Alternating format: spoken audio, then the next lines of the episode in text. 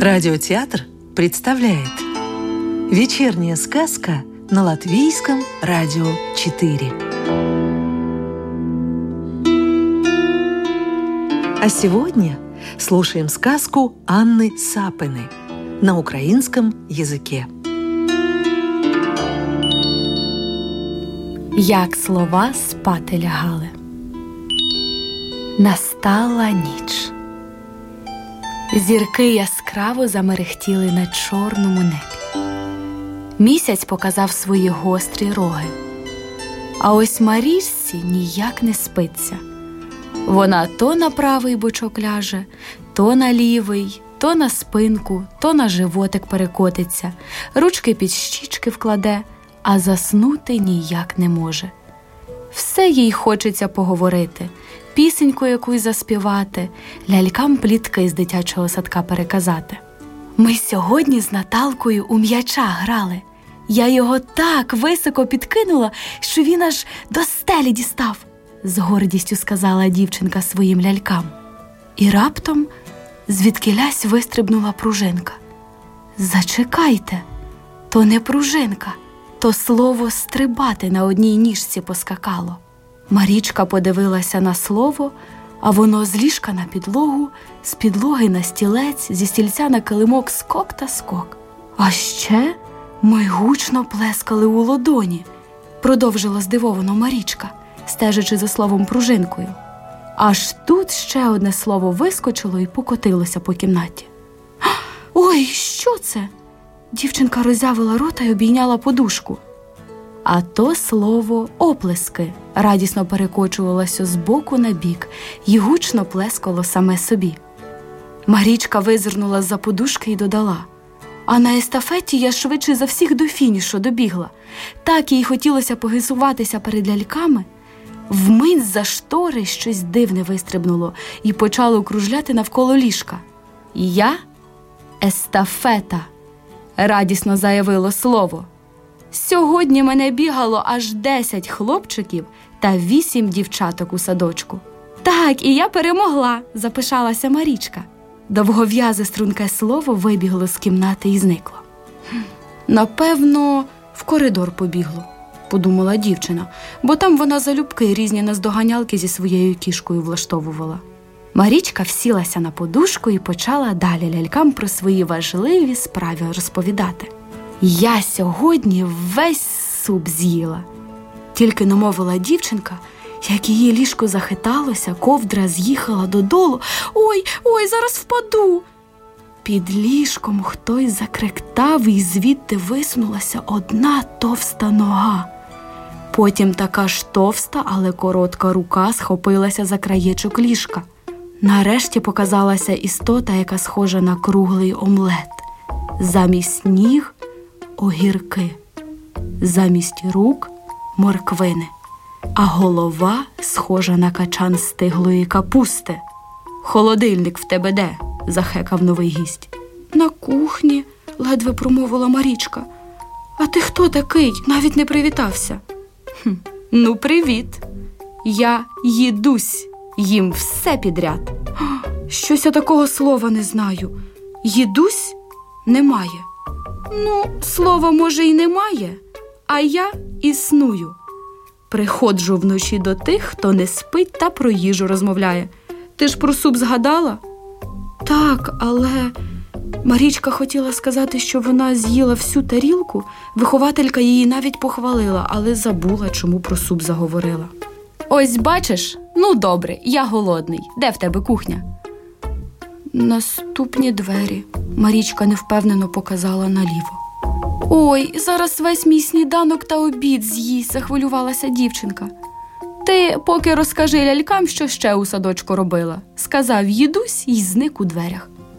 Я, я. Голос дівчинки став тихим і тоненьким, наче ниточка. Я пісеньку гучніше за всіх співала. Не встигла Марічка договорити, як з шафи виліз стрункий золотий скрипковий ключ і голосно заспівав. Ти скрипковий ключ? Правильно? запитала Марічка. Так і не так, мелодійно протягував ключ.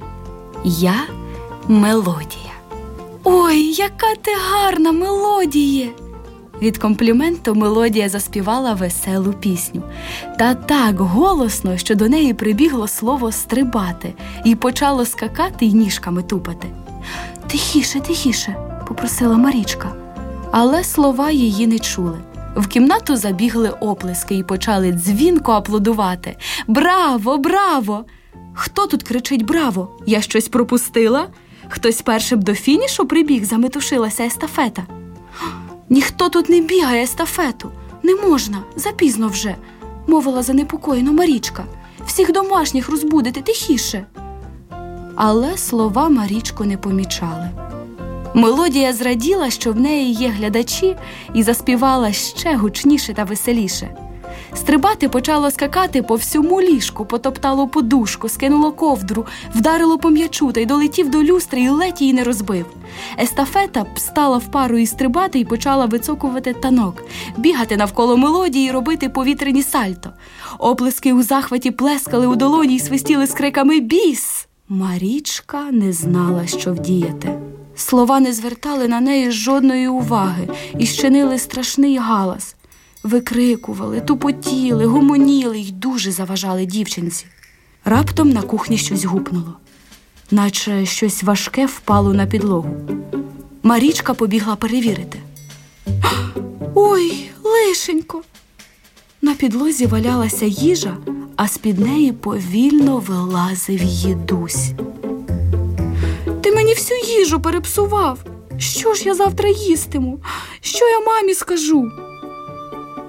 А нічого не кажи. Я все одно все з'їм. Ти краще про люстру щось вигадай. Марічка побігла до себе в кімнату. На люстрі гойдалося стрибати, а естафета намагалася його звідти зняти. Годі, досить. закричала Марічка. Спати треба, а ви тут безлад влаштували. Слова відразу принишкли. Музика стихла, гучне гупання припинилося, оплески вщухли. Спати час! Тиша має бути, а ви тут розшумілися. З кухні почулося, як зачинилися дверцята холодильника. В кімнату припхався їдусь. Естафета нарешті зняла стрибати з люстри. Усі слова замовкли. Ось так краще, заспокоїлась Марічка. Але ти сама нас покликала, запхинькала мелодія. Я вас не звала.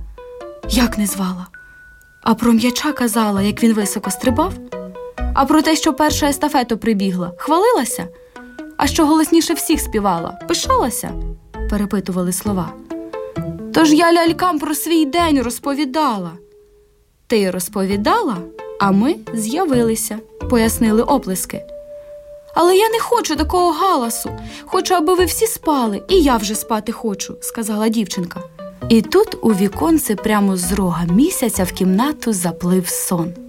Ось я й дочекався, коли ти мене в гості запросиш, мовив сон.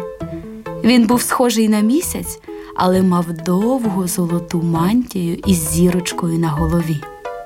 Слова притиснулися одне до одного і почали зменшуватися.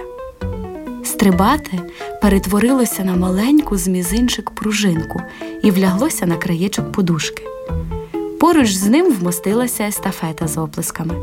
Мелодія влаштувалася під ковдрою і відразу захропіла, насвистуючи тихеньку пісеньку. Їдусь став розміром з великий палець. Він склав свої крихітні ніжки й огірочки і прикрив очі. Ось так сон всі слова приспав. Сплять слова, засинає Марічка.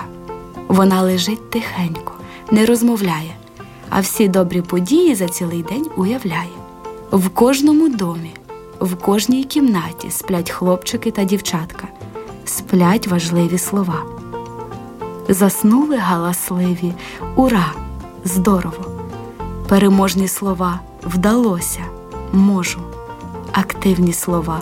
Танцювати, бігати, красиві слова, гарний, вродливий, гучні слова. Кричати, торохкотіти, приспала ніч тихі слова, шепотіти, тиша, чемні слова, привіт, дякую, дружні слова, друзі, посмішка, добрі слова, хороший, доброзичливий.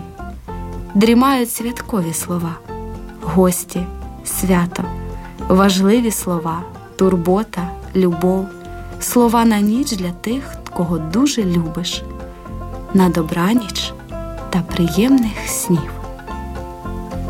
Я бажаю приємних снів і тобі. Солодко засинай та набирайся сил. Новий день принесе тобі багато цікавих та корисних слів.